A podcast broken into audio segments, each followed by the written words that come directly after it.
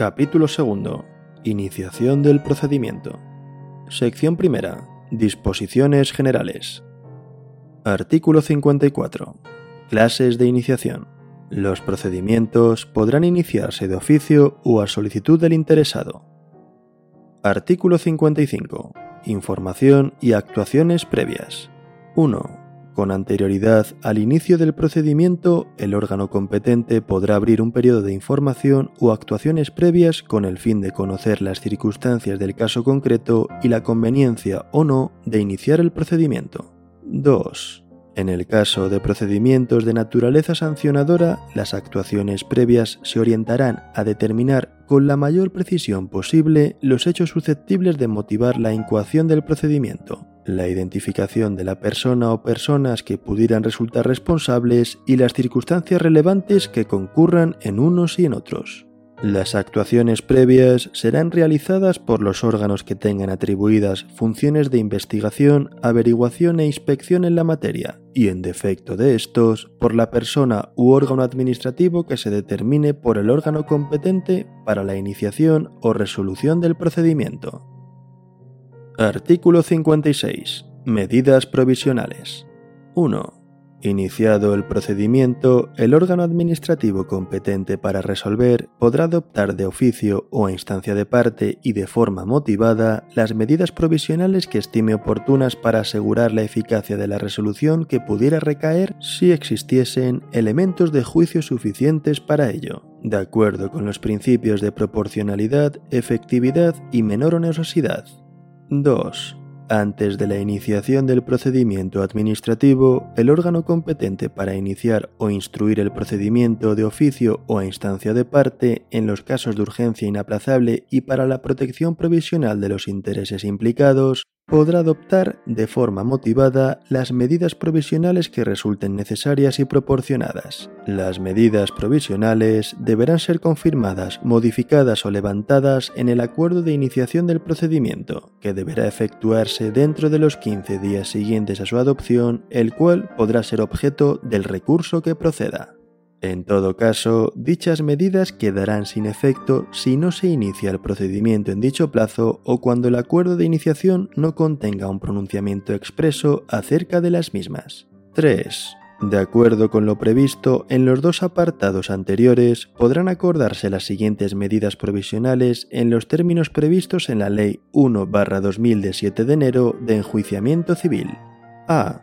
Suspensión temporal de actividades. B prestación de fianzas. C. Retirada o intervención de bienes productivos o suspensión temporal de servicios por razones de sanidad, higiene o seguridad, el cierre temporal del establecimiento por estas u otras causas previstas en la normativa reguladora aplicable. D. Embargo preventivo de bienes, rentas y cosas fungibles computables en metálico por aplicación de precios ciertos. E el depósito, retención o inmovilización de cosa mueble. F. La intervención y depósito de ingresos obtenidos mediante una actividad que se considere ilícita y cuya prohibición o cesación se pretenda. G. Consignación o constitución de depósito de las cantidades que se reclamen. H. La retención de ingresos a cuenta que deban abonar las administraciones públicas. I aquellas otras medidas que para la protección de los derechos de los interesados prevean expresamente las leyes o que se estimen necesarias para asegurar la efectividad de la resolución. 4. No se podrán adoptar medidas provisionales que puedan causar perjuicio de difícil o imposible reparación a los interesados o que impliquen violación de derechos amparados por las leyes. 5. Las medidas provisionales podrán ser alzadas o modificadas durante la tramitación del procedimiento de oficio o a instancia de parte en virtud de circunstancias sobrevenidas o que no pudieron ser tenidas en cuenta en el momento de su adopción. En todo caso, se extinguirán cuando surta efectos la resolución administrativa que ponga fin al procedimiento correspondiente. Artículo 57. Acumulación. El órgano administrativo que inicie o tramite un procedimiento, cualquiera que haya sido la forma de su iniciación, podrá disponer de oficio o a instancia de parte su acumulación a otros con los que guarde identidad sustancial o íntima conexión, siempre que sea el mismo órgano quien deba tramitar y resolver el procedimiento. Contra el acuerdo de acumulación no procederá recurso alguno. Sección segunda. Iniciación del procedimiento de oficio por la Administración. Artículo 58. Iniciación de oficio. Los procedimientos se iniciarán de oficio por acuerdo del órgano competente, bien por propia iniciativa o como consecuencia de orden superior a petición razonada de otros órganos o por denuncia. Artículo 59. Inicio del procedimiento a propia iniciativa se entiende por propia iniciativa la actuación derivada del conocimiento directo o indirecto de las circunstancias, conductas o hechos objeto del procedimiento por el órgano que tiene atribuida la competencia de iniciación. Artículo 60. Inicio del procedimiento como consecuencia de orden superior. 1. Se entiende por orden superior la emitida por un órgano administrativo superior jerárquico del competente para la iniciación del procedimiento. 2 en los procedimientos de naturaleza sancionadora, la orden expresará, en la medida de lo posible, la persona o personas presuntamente responsables, las conductas o hechos que pudieran constituir infracción administrativa y su tipificación, así como el lugar, la fecha, fechas o periodo de tiempo continuado en que los hechos se produjeron. Artículo 61. Inicio del procedimiento por petición razonada de otros órganos. 1. Se entiende por petición razonada la propuesta de iniciación del procedimiento formulada por cualquier órgano administrativo que no tiene competencia para iniciar el mismo y que ha tenido conocimiento de las circunstancias, conductas o hechos objetos del procedimiento, bien ocasionalmente o bien por tener atribuidas funciones de inspección, averiguación o investigación. 2 la petición no vincula al órgano competente para iniciar el procedimiento, si bien deberá comunicar al órgano que la hubiera formulado los motivos por los que en su caso no procede la iniciación. 3. En los procedimientos de naturaleza sancionadora, las peticiones deberán especificar en la medida de lo posible la persona o personas presuntamente responsables, las conductas o hechos que pudieran constituir infracción administrativa y su tipificación, así como el lugar, la fecha, fechas o periodo de tiempo continuado en que los hechos se produjeron. 4. En los procedimientos de responsabilidad patrimonial, la petición deberá individualizar la lesión producida en una persona o grupos de personas, su relación de causalidad con el funcionamiento del servicio público, su evaluación económica si fuera posible y el momento en que la lesión efectivamente se produjo. Artículo 62. Inicio del procedimiento por denuncia. 1. Se entiende por denuncia el acto por el que cualquier persona, en cumplimiento o no de una obligación legal, pone en conocimiento de un órgano administrativo la existencia de un determinado hecho que pudiera justificar la iniciación de oficio de un procedimiento administrativo. 2. Las denuncias deberán expresar la identidad de la persona o personas que las presentan y el relato de los hechos que se ponen en conocimiento de la Administración. Cuando dichos hechos pudieran constituir una infracción administrativa, recogerán la fecha de su comisión y cuando sea posible la identificación de los presuntos responsables. 3. Cuando la denuncia invocara un perjuicio en el patrimonio de las administraciones públicas, la no iniciación del procedimiento deberá ser motivada y se notificará a los denunciantes la decisión de si se ha iniciado o no el procedimiento. 4. Cuando el denunciante haya participado en la comisión de una infracción de esta naturaleza y existan otros infractores, el órgano competente para resolver el procedimiento deberá eximir al denunciante del pago de la multa que le correspondería u otro tipo de sanción de carácter no pecuniario cuando sea el primero en aportar elementos de prueba que permitan iniciar el procedimiento o comprobar la infracción, siempre y cuando en el momento de aportarse aquellos no se disponga de elementos suficientes para ordenar la misma y se repare el perjuicio causado. Asimismo, el órgano competente para resolver deberá reducir el importe del pago de la multa que le correspondería o en su caso la sanción de carácter no pecuniario cuando no cumpliéndose alguna de las condiciones anteriores el denunciante facilite elementos de prueba que aporten un valor añadido significativo respecto de aquellos de los que se disponga. En ambos casos, será necesario que el denunciante cese en la participación de la infracción y no haya destruido elementos de prueba relacionados con el objeto de la denuncia. 5. La presentación de una denuncia no confiere por sí sola la condición de interesado en el procedimiento. Artículo 63. Especialidades en el inicio de los procedimientos de naturaleza sancionadora. 1. Los procedimientos de naturaleza sancionadora se iniciarán siempre de oficio por acuerdo del órgano competente y establecerán la debida separación entre la fase instructora y la sancionadora, que se encomendará a órganos distintos. Se considerará que un órgano es competente para iniciar el procedimiento cuando así lo determinen las normas reguladoras del mismo. 2. En ningún caso se podrá imponer una sanción sin que se haya tramitado el oportuno procedimiento. 3 no podrán iniciar nuevos procedimientos de carácter sancionador por hechos o conductas tipificadas como infracciones en cuya comisión el infractor persista de forma continuada en tanto no haya recaído una primera resolución sancionadora con carácter ejecutivo. Artículo 64. Acuerdo de iniciación en los procedimientos de naturaleza sancionadora. 1. El acuerdo de iniciación se comunicará al instructor del procedimiento con traslado de cuantas actuaciones existan al respecto y se notificará a los interesados, entendiendo en todo caso por tal al inculpado. Asimismo, la incoación se comunicará al denunciante cuando las normas reguladoras del procedimiento así lo prevean. 2. El acuerdo de iniciación deberá contener al menos a Identificación de la persona o personas presuntamente responsables. B. Los hechos que motivan la incoación del procedimiento, su posible calificación y las sanciones que pudieran corresponder, sin perjuicio de lo que resulte de la instrucción. C. Identificación del instructor y, en su caso, secretario del procedimiento, con expresa indicación del régimen de recusación de los mismos. D órgano competente para la resolución del procedimiento y norma que le atribuya tal competencia, indicando la posibilidad de que el presunto responsable pueda reconocer voluntariamente su responsabilidad con los efectos previstos en el artículo 85. E. Medidas de carácter provisional que se hayan acordado por el órgano competente para iniciar el procedimiento sancionador sin perjuicio de las que se puedan adoptar durante el mismo de conformidad con el artículo 56.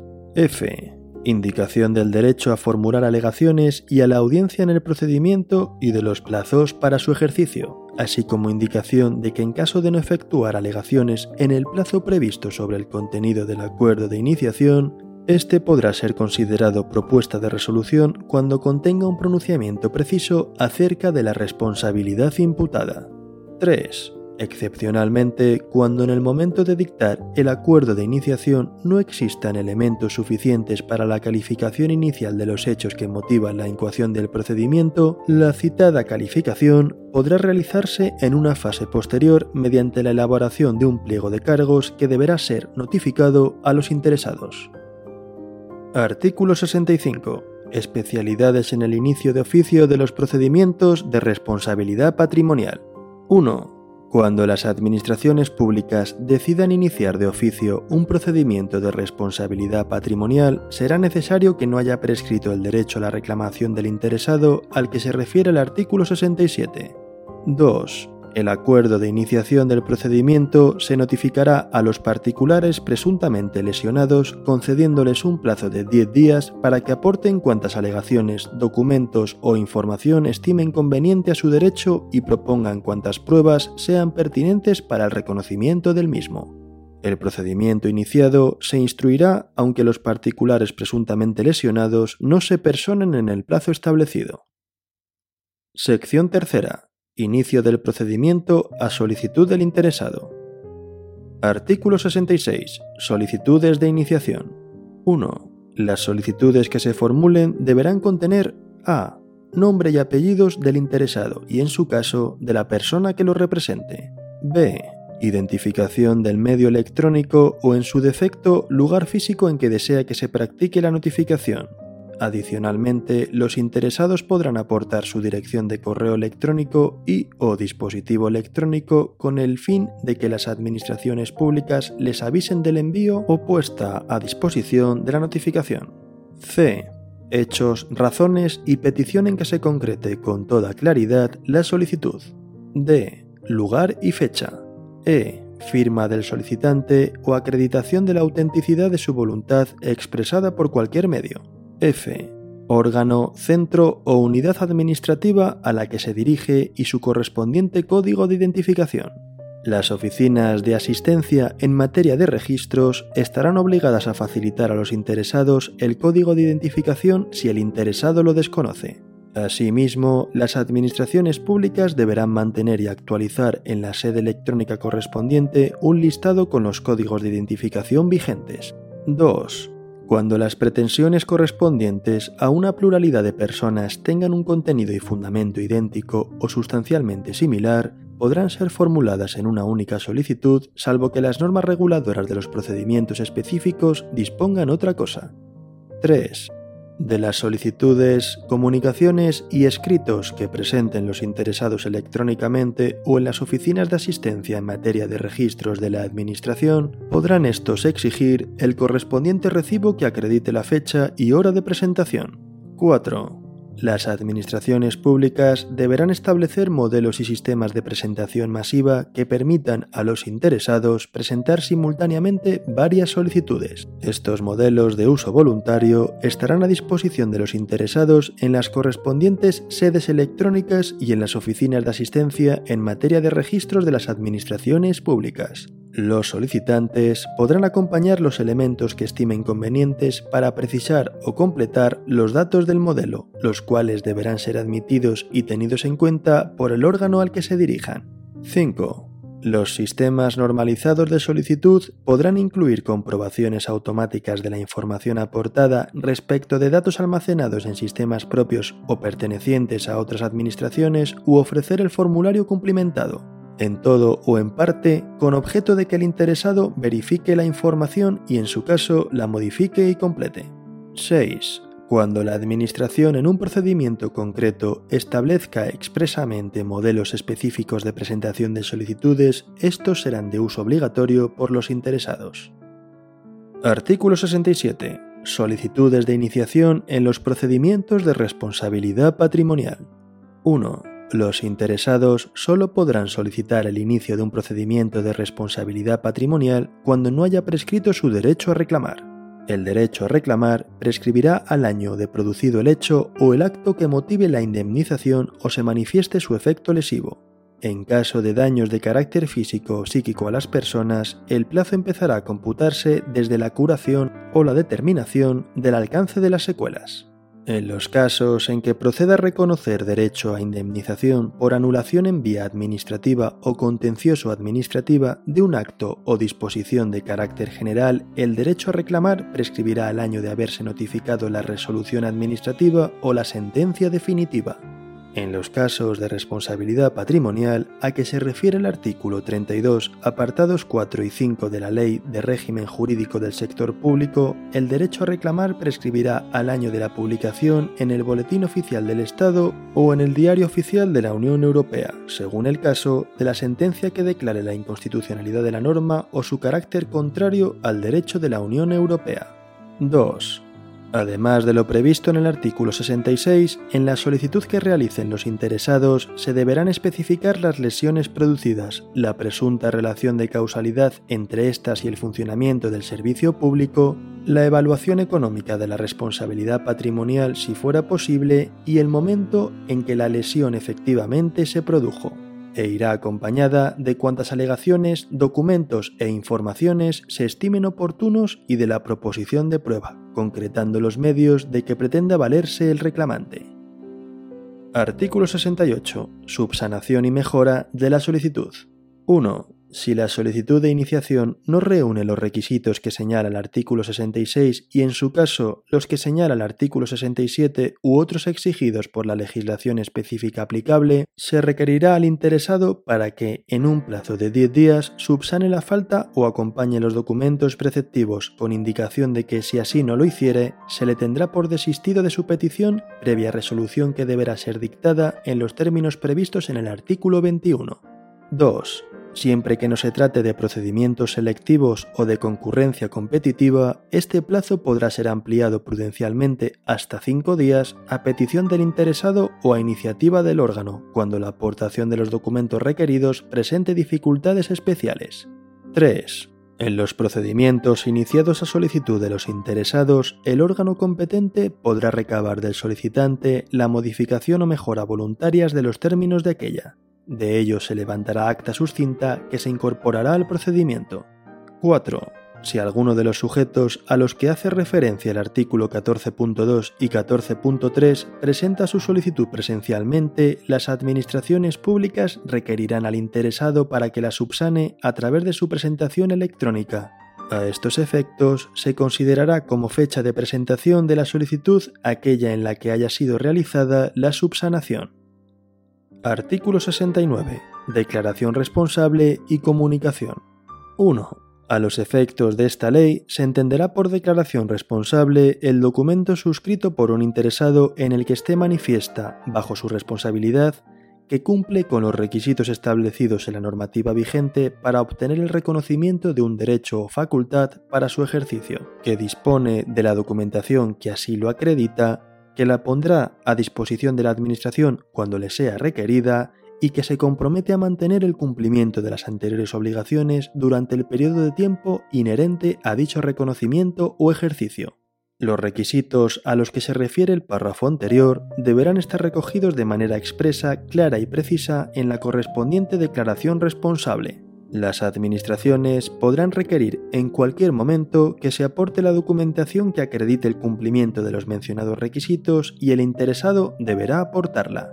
2. A los efectos de esta ley, se entenderá por comunicación aquel documento mediante el que los interesados ponen en conocimiento de la Administración Pública competente sus datos identificativos o cualquier otro dato relevante para el inicio de una actividad o el ejercicio de un derecho.